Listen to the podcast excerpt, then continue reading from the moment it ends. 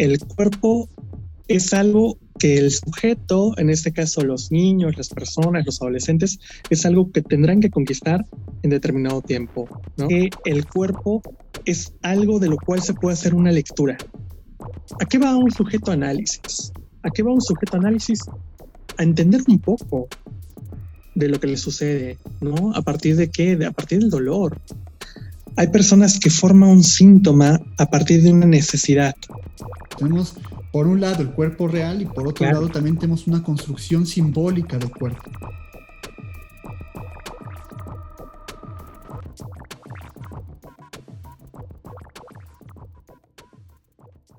Bienvenido Carlos a un nuevo episodio del podcast Parresia. ¿Cómo estás? Muchas gracias, muy bien Javier. Agradezco la invitación y para mí es un gusto estar aquí el día de hoy contigo, compartiendo y jugando. No, al contrario, para mí, para mí es un, un honor tenerte por aquí. Eh, sé como que nos conocemos un poco por, por algunas eh, actividades que me has invitado, ¿no? Y te agradezco mucho por eso. Claro. Y eh, sobre todo también por la confianza y la escucha. Y aunque no nos conocemos desde hace mucho tiempo y así, pues he escuchado también tu trabajo y pues es un gusto que estés por aquí también digamos, trabajar, trabajar juntos, ¿no? Es como, como algo muy, muy padre. No, pues para nosotros también es un gusto, y digo nosotros porque el Lapsus es un equipo multidisciplinario en el cual alojamos diferentes concepciones y diferentes escuchas, ¿no? Entonces, para nosotros ha sido un gusto contar con tu participación y con tus intervenciones también. Gracias, gracias. Pues mira, me gustaría darte un, pequeño espacio para que te presentaras, eh, para, la, para, la, gente que no, que no te conozca o que, o que no te ubique.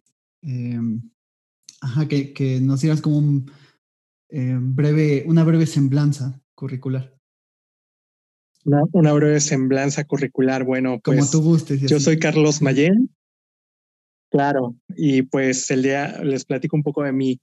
Yo, formal, mi formación básica es licenciado en psicología, este, soy psicoanalista, radico en la ciudad de Toluca actualmente y me dedico a la clínica psicoanalítica desde hace 12 años, trabajando con niños, adolescentes y adultos. Y soy parte de un grupo que se llama Lapsus Toledo en España, que actualmente se ha diversificado en diversas partes del mundo y se dedica a la difusión y discusión del psicoanálisis en sus, distintas vertientes, ¿no? Además de dedicarnos a la publicación de diversos textos en torno al psicoanálisis, el arte, la cultura, la filosofía, en fin, ¿no? Entonces, mi campo de trabajo, mi campo de investigación, pues es más que nada principalmente el trabajo con niños y adolescentes desde el psicoanálisis, ¿no? Eso podríamos decir que a grandes rasgos, que es a lo que me dedico. Ok, perfecto. Sí, andas, andas como muy, andas muy metido en, en lapsus de Toledo. Eh, yo, ya sí me enteré. Sí, ya tenemos rato. Excelente. Sí, sí, sí, ya tenemos rato ahí. De hecho, ya vamos como para más de 13 años que este, formó este grupo y pues ya tenemos rato trabajando ahí. Entonces, pues es interesante la propuesta que tiene, ¿no? Sí, sí, sí, muy, muy interesante. Ya había escuchado algunas cosillas de ahí de, de Lapsus de Toledo y pues, bueno, ahora ya lo conozco un poquillo más, más de cerca. En persona. sí, bueno, entre comillas, en online. online, eh, virtualmente. Sí. Pues nos interesa hablar de, de la cuestión de, del cuerpo. Me habías comentado que sobre todo como el cuerpo relacionado con la clínica infantil o algo así te, había entendido cuando, cuando nos mensajeamos. Em, y a lo mejor preguntarte en un inicio, ¿qué es, qué es el cuerpo para, para el psicoanálisis? Porque podríamos pensar, ah, el cuerpo, o sea, esta, este pedazo de carne que tiene ropa encima, y, eh, ¿no? O sea, como en un sentido muy biologicista podríamos decir, bueno, es un pedazo de carne en el que se desenvuelven ciertas funciones eh, químicas y, toda esta cuestión, ¿no? Pero para el psicoanálisis significa otra cosa. Entonces, preguntarte qué, qué significa para el psicoanálisis el cuerpo. Me parece de entrada una pregunta muy importante la que haces porque es lo que va a delimitar justamente pensar qué es el cuerpo para el psicoanálisis, ¿no? Ah, en lo que he investigado, en lo que he ido abordando, me gusta pensarlo justamente como lo mencionas, no como una entidad físico-biológica, química, sino como pensarlo como una anatomía fantasmal que está separada de lo biológico. ¿Y por qué denominarlo como una anatomía fantasmal? Si lo pensamos a partir de los descubrimientos freudianos, por así decirlo, o sea, a partir de Freud, podemos pensar que estos grandes descubrimientos a partir del trabajo con las histéricas es muy interesante, ¿no? Porque de repente, ¿qué sucede con estas analizantes o con estas pacientes de antaño, ¿no? Llegaban con cierta dolencia, ya sea que no pudieran caminar, les dolía el brazo, no podían ver, no podían hablar, ¿no? Y era muy interesante porque justamente se trataba de entrever qué es lo que hay detrás de esa dolencia, ¿no? Y era muy interesante porque al hacer estudios médicos, uno se puede percatar, o bueno, Freud se percata, que en realidad no hay una afección física como tal, sino que hay algo de lo psíquico que queda a nivel de cuerpo y que está como cifrado, ¿no? Que es el famoso síntoma conversivo, donde algo al ser reprimido se pasa al cuerpo, ¿no? Entonces es muy interesante porque ahí en esa anatomía fantasmática podemos poner que es un cuerpo que habla, ¿no? Es un cuerpo que está puesto para mostrar, para verse, para escucharse. Me gusta pensarlo de esta manera como un cuerpo para escucharse, donde uno pueda como tratar de entender cuál es su desciframiento, ¿no?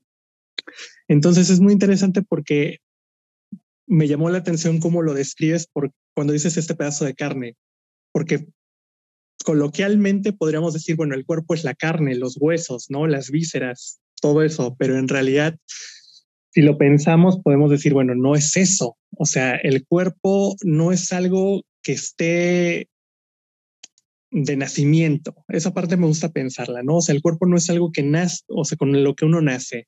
O sea, el hecho de que una persona nazca en apariencia con un cuerpo no significa que lo tenga, sino que implica una conquista de ese cuerpo. O sea, llegar a adquirirlo, llegar a constituirlo, llegar a formarlo, llegar a labrarlo. O sea, es una formación, me parece, ¿no? Entonces, el cuerpo es algo que el sujeto, en este caso los niños, las personas, los adolescentes, es algo que tendrán que conquistar en determinado tiempo, ¿no? Entonces eso es algo que me parece muy interesante porque justamente lo podemos enlazar con otra pregunta, ¿no? O sea, ¿qué es un niño? ¿Qué es un niño para el psicoanálisis, no? Y justamente la respuesta va encaminada a pensarlo como tú lo planteas. No se trata de una entidad psicofísica con características descriptibles, de decir, tiene tal edad, este, tal desarrollo, tal peso, todo eso se escapa, o sea, porque el hecho de que se presente caminando, habrá que ver si realmente existe un cuerpo. ¿No? Claro. esa parte llama mucho la atención. Creo que es muy interesante cómo lo, cómo lo planteas, porque, claro, cuando pensamos en cuerpo, pensamos siempre bajo el paradigma médico o biologicista, o sea, el cuerpo como un pedazo de carne con esqueletos que libera sustancias, etcétera, etcétera. Y por, lo que, por lo que voy entendiendo y que, y que también comparto, em, el cuerpo para el psicoanálisis, pues no es eso. Si bien mm, tampoco lo niega, ¿no? O sea, porque a lo mejor quien nos está escuchando ahorita podría pensar que así como, ah, bueno, están hablando del cuerpo como una cuestión espiritual, de, del alma que, que flota en un universo alterno. Como algo que no, se palpa. Como en el mundo de las ideas platónico, ¿no? O sea, como una idea que está por ahí. Un cuerpo eh, idealizado. Entonces, pues ahora, ahora sí que, que, podríamos cometer incluso ciertos abusos y decir, bueno, todo entonces lo que pasa en este cuerpo es eh, una simulación, no existe, etcétera, etcétera. Y lo que se está diciendo no es eso. Lo que se está diciendo más bien es, eh, claro que hay una base orgánica eh, que, es importante, por supuesto, porque si se muere este pedazo de carne, si deja de funcionar, pues evidentemente desaparezco para siempre, eh, pero claro. al mismo tiempo, en el psicoanálisis hay algo que trasciende este cuerpo, o sea, hay algo que, que va más allá de, de, este pedazo de carne que, que, se, muere, que se muere, ¿no? Eh, o sea, hablamos... Por supuesto. No sé si estás de acuerdo en esto, ¿no? Pero yo pienso que sí, que es un cuerpo habitado por un sujeto que fue construido, o sea, que no estuvo ahí en un inicio, ¿no? Que tuvo que, que tuvo que haber un momento en que ese, ese sujeto se formara y habitara y conquistara ese cuerpo, ¿no? Ese pedazo de carne. Eh, Me parece muy interesante pensarlo, pensarlo así. Y rescato tu punto de vista, justamente concuerdo, porque algo que la gente puede apreciar, los que nos llegan a escuchar, es que justamente no estamos invalidando la parte orgánica. ¿Por qué? Porque hasta cierto punto nosotros no podemos excluir el desarrollo biológico de un niño. O sea, tenemos que, como analistas, ver que en realidad no haya una falla orgánica. O sea, que haya una falla en lo real del cuerpo, porque si hay una falla en lo real del cuerpo, pues tiene que ser también atendida. Muchas veces esa parte parece que los padres a veces la ignoran en el sentido de que no se percatan de que en realidad, pues el niño tiene una afección orgánica tal cual y nunca ha sido atendida o no se ha pensado como tal. Entonces, nosotros no podemos pensar como decir, ok, lo físico vale puro cacahuate y no existe, ¿no? Sino que realmente le damos importancia a ese cuerpo y ya, ya sabiendo que está esa parte, pues se trabaja con la parte psíquica, ¿no? De decir, ok, ¿cómo se conformó este cuerpo, ¿no? Que es muy interesante porque me gusta pensar el cuerpo como la carta de presentación de un sujeto, ¿sabes? Como la carta de presentación de un sujeto, porque al final de cuentas es donde más se inscribe el síntoma. O sea, el síntoma habla por medio del cuerpo, si bien a partir de actos también, como los obsesivos, pero también el cuerpo de todo sujeto habla y dice algo. A partir de cómo se sienta, cómo camina, si se tropieza, si falla. O sea, es muy interesante cómo de repente el cuerpo puede ser un lienzo de escritura donde se inscriben muchas cosas lo podemos pensar en diferentes vertientes. A mí se me ocurre, por ejemplo, los casos de trastornos de alimentación que hoy en día están muy en boga y que se presentifican a nivel de cuerpo. Estos cuerpos reducidos, que son unas siluetas esqueléticas de huesos, donde el, parece que lo ideal es como la delgadez extrema, ¿no? Pero que sabemos que obedece también a una parte social capitalista donde lo ideal es como la delgadez extrema, ¿no? Entonces los prototipos de imagen y todo ese tipo de cuestiones, pues al final de cuentas tienen un efecto sobre eso, ¿no? O sea, esa parte también influye, o por qué no pensarlo, que hoy en día se da mucho, sí en adolescentes, pero cada vez en niños más tempranamente, ¿no? La parte del cutting, la parte de los cortes, que de repente es como de agarrar la navajita y empezar a hacer una línea, empezar a hacer otra línea, y es muy interesante porque de repente los chicos cuando los escuchas hablar de esa parte es esta cuestión de decir, pues que estoy triste. Y la manera de liberar mi tristeza o mi dolor es cortándome, ¿no? Pero ¿qué dice en realidad? ¿Cómo tomar un corte en el cuerpo? O sea, es, es muy interesante porque la palabra dice corte. O sea, es como un antes, un después, como una separación, como un parteaguas de que algo está sucediendo, ¿no? La pregunta es, ¿qué está sucediendo a partir de ese corte? ¿no? Entonces, te digo, se me ocurren muchas cosas respecto a eso. Me parece muy interesante porque, sobre todo, eh, digamos, em, enfatizo como esa parte de no podemos negar la base biológica, porque si no, eh, no sé, me acordaba de los manuales estos, en algún momento me hablaban, ¿no?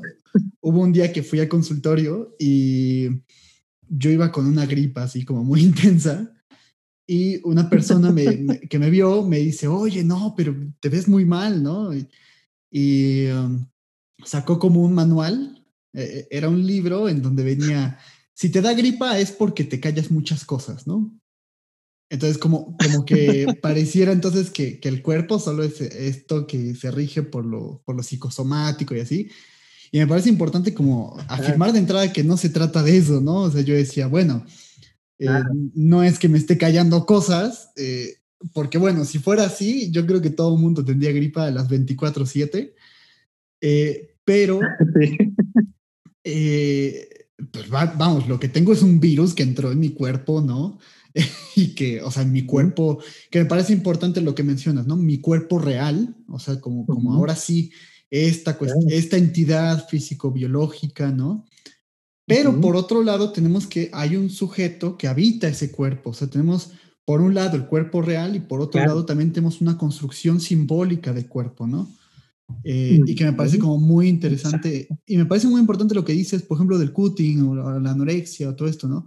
¿Cómo pensarlas entonces? O sea, y yo como que no dejaba de pensar como, ¿qué es lo que se está cortando cuando se corta este trozo de carne, ¿no? O sea, se está, solo es, claro. solo es una conducta, digamos, un, un niño o un adolescente que toma una navaja y se hace un corte en esta entidad biológica, o hay algo que también se está jugando en el plano simbólico, ¿no? Súper interesante porque en la experiencia que he tenido con algunos casos de chicos que se cortan y todo ese tipo de cuestiones, a mí me llamaba la atención sobre todo uno en específico que tenía que este, cuando hablábamos del corte justamente y cuando ella hablaba del cortarse, tratando de ubicar en el tiempo en que ella lo hacía o en qué momento ella lo colocaba después de las peleas con la madre, ¿no? O sea, era una chica que decía, después de que discuto con mi madre, recurro y me corto, ¿no? O sea, hago un corte ahí, ¿no? Entonces, eran una cuestión de unas peleas constantes, ya sabes, de repente madres e hijas, padres e hijos, en esta, en esta época es como de no poder entender un poco el transitar por la adolescencia y vienen las discusiones que se acrecentan por cuestiones que pues efectivamente tienen que cumplirse en casa, ¿no? Como las reglas, las normas y todo este tipo de cuestiones, pero que si en realidad no se aprende a hacer una separación, pues producen este tipo de discusiones, ¿no? Y era muy interesante porque es como al final ella darse cuenta que ese corte es como una separación.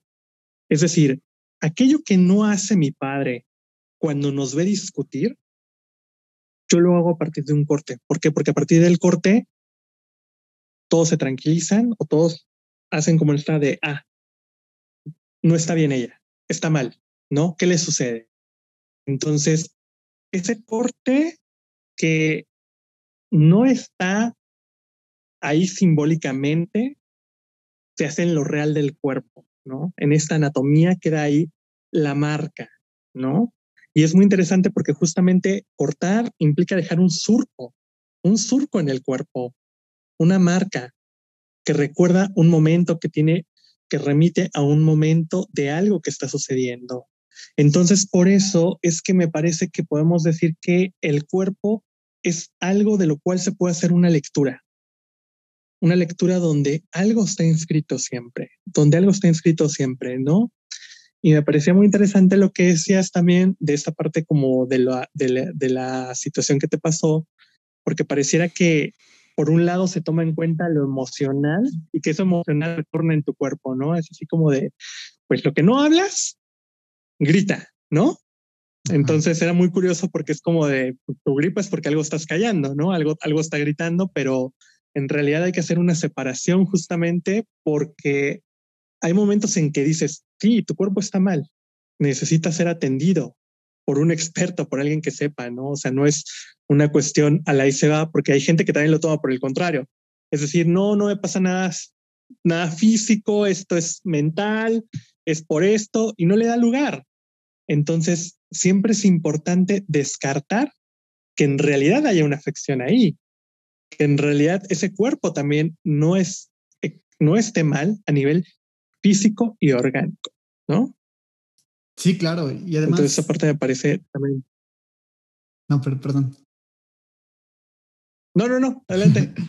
Ajá, me, parece igual eh, muy, muy llamativo algo que decía Susan Sontag, eh, una, una filósofa, ¿no? sobre, sobre todas estas cuestiones de la psicosomática y de que si tú tienes, tienes gripa, entonces porque te estás callando algo y así. Y ella dice, hay que tener también muchísimo cuidado con eso, ¿no? Porque podríamos, podríamos incluso, o sea, sirve para culpabilizar también a la gente, ¿no? O sea, como esta onda de, si tú tienes cáncer es porque eres rencoroso, ¿no? Entonces, básicamente lo que te está diciendo es, es tu culpa, ¿no? Y entonces tienes que cambiar tu personalidad y entonces cambiando tu personalidad te vas a curar o vas a cambiar la situación de ese cáncer. Y no necesariamente, ¿no? O sea, dices, espérate, o sea, a final de cuentas hay un cuerpo que está enfermo como la gripa, o sea, yo decía, mira, pues, tan fácil que es, ¿no? Y yo gastando en antibióticos. yo gastando en antibióticos cuando lo que debería hacer es marcarle a mi psicoanalista y decirle lo que me he callado por años. y decía, ah, mira, sí, sí, sí. interesante. O sea, me llama mucho la atención eso.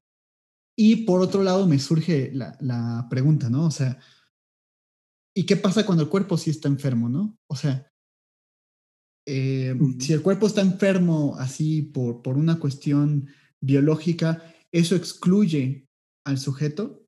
Mi, idea es que, que, no, para nada, ¿no? Sino al contrario, también hay un sujeto que se está jugando ahí. Pero, pues quiero, quiero escuchar también tu, tu opinión, ¿no? O, qué es lo que piensas respecto a eso. Claro, antes de contestar tu pregunta en respecto a este comentario que haces de la filósofa, me parece importante porque hoy en día en la práctica SIC está como muy en boga también esa cuestión a partir de diversas, diversas corrientes que a veces no son ni parte de la psicología como la parte de que cualquier persona habla justamente de que tú puedes sanar tu cuerpo, ¿no? O sea, incluso hay libros que son así como que tú puedes sanar tu cuerpo y viene justamente lo que argumentabas, ¿no? Bien, es, es muy interesante porque viene como si fuera un diccionario de si tienes cáncer, si te duele el hígado, si tienes diabetes, si tienes esto, es porque seguramente guardaste rencor o no le diste lugar a esta emoción o cuestiones así. Y prácticamente suena una falacia, pero la recomendación es como de, si tú cambias ese aspecto, ese enojo, pues tu cuerpo va a estar bien, ¿no? O sea, como muy fácil, como de tú solito te podrías autoayudar, pero te saboteas, ¿no? O sea, no estás sano porque no quieres. Y en realidad es que no es así porque hay algo más allá de, de esa cuestión como de pensarlo, soy yo el que me provoca ese tipo de cuestiones, ¿no? Que claro, podemos pensarlo en, en muchas situaciones, ¿no? Porque hay gente que en realidad pues su síntoma es provocarse todo el tiempo una situación de enfermedad, una situación de malestar, pero ¿qué detrás de provocarme esa enfermedad o ese malestar? Por ejemplo, llamar la atención, buscar siempre la mirada de los demás, buscar que alguien siempre me compadezca, ¿no? Y respecto a la pregunta que hacías, yo también pienso que no puede quedar excluido el sujeto de esa cuestión de, organicidad en el cuerpo, ¿no? O sea, no por el hecho de que haya una afección en lo real del cuerpo, se puede deslindar lo psíquico de ese proceso, ¿no?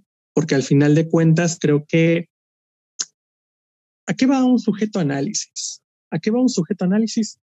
A entender un poco de lo que le sucede, ¿no? ¿A partir de qué? a partir del dolor, a partir del desamor, a partir de que no entender ciertas cosas, ¿no? A mí me gusta pensar el análisis no como un proceso de conocimiento, sino de desconocimiento. O sea, voy a un análisis no a conocerme, sino a desconocerme ahí donde no me reconozco, ¿no? Y que eso te da la pauta como para decir, ah, ahora entiendo el porqué de esto, ¿no? Y creo que si una persona, por ejemplo, tiene una afección orgánica y está bajo un proceso, no necesariamente analítico, si tú quieres, a lo mejor cualquier corriente. ¿Por qué? Porque va a depender de lo que les funciona a cada sujeto, ¿no? Habrá, que, habrá quien no es para el psicoanálisis y prefiere tomar algo más conductual, algo más cognitivo, pero a mí me parece que hablando del análisis, si una persona tiene una afección del orgánico y lo acompaña a partir del proceso, pues algo se va a empezar a mover. Incluso como esta posibilidad de afrontar la propia enfermedad desde otra mirada, ¿no? Sí. Em, Entonces creo que es más viable. Creo, creo que ese planteamiento es importante porque pensaba como están los dos bandos, ¿no? Los que por un lado como que colocan todo el peso de lo psíquico en la enfermedad y entonces te dicen esto de que, no sé, me suena como, como un poco esta afirmación de es pobre el que quiere, ¿no? Así como es pobre el que quiere, entonces tú te enfermas porque quieres, ¿no? Este, como esta cuestión del poder del voluntarismo y del, de la conciencia que eso hace mucho daño. Por favor, quien esté escuchando esto, aléjese rápidamente de, de, las personas que están diciendo eso. Eh, hay que tomar sana distancia de eso. Eh, y por otro lado también tienes la contraparte, o sea, de, de, personas que toman únicamente como el elemento de lo biológico, físico, y desconocen como la parte psíquica simbólica. O sea, como, no sé, pensaba en la hipocondria. Ah, usted no tiene nada, solo está llamando la atención. Porque su cuerpo está bien. Y entonces nosotros tomamos eso y decimos, oye, y en la hipocondria no se está jugando una enfermedad en ese otro cuerpo, o sea, en ese otro cuerpo simbólico. No, o sea, la enfermedad no se está desarrollando como en otro cuerpo, que no es, que por supuesto que no es el real, pero que hay algo que, que se está jugando ahí y que también es importante escuchar eh, porque tiene que ver con la, con la historia del sujeto. Claro, claro, claro. Y fíjate que esta, esta puntuación que haces me remitía justamente a pensar, estás planteando, ¿en qué sentido? En que a veces no se le cree a la persona que dice, en realidad me está doliendo. Aunque el médico me haya dicho que no tengo nada, en realidad tengo un dolor, ¿no? ¿Y con qué se topan esas personas? Con una escucha sorda, o sea, con, un círculo donde dicen, no tienes nada, no tienes nada, y casi casi es como de, pues estás loco, porque no tienes nada. Y en realidad, cuando se topa con alguien que puede escuchar que ahí hay algo, entonces es cuando puede empezarse a entender de cómo esa enfermedad ficticia se produjo, se creó en determinado momento de la existencia del sujeto, ¿no? ¿Por qué? Porque me parece, te digo, insisto mucho en esta parte, de repente cuando uno escucha en el análisis, hay personas que forman un síntoma a partir de una necesidad. Por ejemplo, una necesidad de mirada. Por ejemplo, los niños, ¿no? Es así de cómo hago que ese otro, esa madre, ese padre, me voltee, me dé mirada y me haga caso a partir de la enfermedad. Y nos encontramos con casos que te llegan con la mega carpeta así, el historial que te dicen, esto es de las hospitalizaciones que ha tenido y dices, Jesús, ¿qué pasó aquí? O sea, ¿por qué 40 hospitalizaciones? ¿Por qué internamientos? O sea, y todos te dicen lo mismo, lo mismo, lo mismo. Y dices, algo está insistiendo ahí que es algo que me parece que el psicoanálisis le da cabida a la parte de la repetición, ¿no? O sea, algo, algo que se repite, algo que insiste y que no tiene que ver con la mismidad. A mí la repetición me gusta pensarla como una divergencia, como una diferencia, pero que algo está puesto ahí.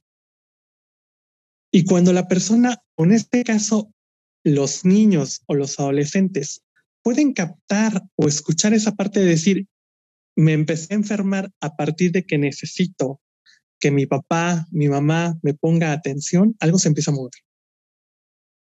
¿Por qué? Porque la palabra, así como surca el cuerpo, la trastoca también, trastoca el cuerpo. Y eso es lo maravilloso del psicoanálisis. ¿No? Buenísimo, me parece, me parece excelente. Sobre todo creo que lo que podría concluir eh, es que, que el síntoma neurótico tiene un sentido. Entonces, y este sentido se viene a inscribir de, por parte de un cuerpo simbólico, digamos, en un cuerpo, en un cuerpo real, ¿no? Se viene a anudar o viene a manifestarse ahí. Eh, mira, siempre digo, se nos va el tiempo cañoncísimo. Ya, llegamos a los 30 minutillos. Me gustaría hacer un corte por ahí, ya que, ya que digamos, logramos cerrar como esos temas. Eh, pues me gustaría agradecer a la, gente que nos está escuchando o que nos está viendo o escuchando y viendo. Que mm, recordarles que se pueden suscribir al canal, me apoyarían muchísimo con, este proyecto. eh, dejar su pulgar arriba, dejar su like, dejar algún comentario, preguntas, mm, respuestas, dudas, ¿no? O también cualquier opinión, ¿no? De, lo que haya surgido este video. Eh, claro. Seguir, seguir el proyecto en, Facebook, en Instagram. Y a, ti, eh, mi estimado Carlos, pues que, pues nuevamente, es un honor para, para mí tenerte por aquí y pues qué padre que, que pudiéramos compartir un espacio. Y me gustaría, pues, dejarte la, la última palabra de cierre. No, pues al contrario, para mí ha sido un gusto dialogar contigo en un aspecto tan importante como el cuerpo, porque el cuerpo nunca ha perdido su vigencia. El cuerpo sigue siendo tan fundamental actualmente, como te lo decía al principio, ¿no? Es la carta de presentación de todo sujeto. Y si uno presta el oído y la mirada, algo se empieza a mover ahí. Y eso es lo que, con lo que yo cerraría. Perfecto, buenísimo. Pues nos vemos el siguiente domingo con un video nuevo. Gracias.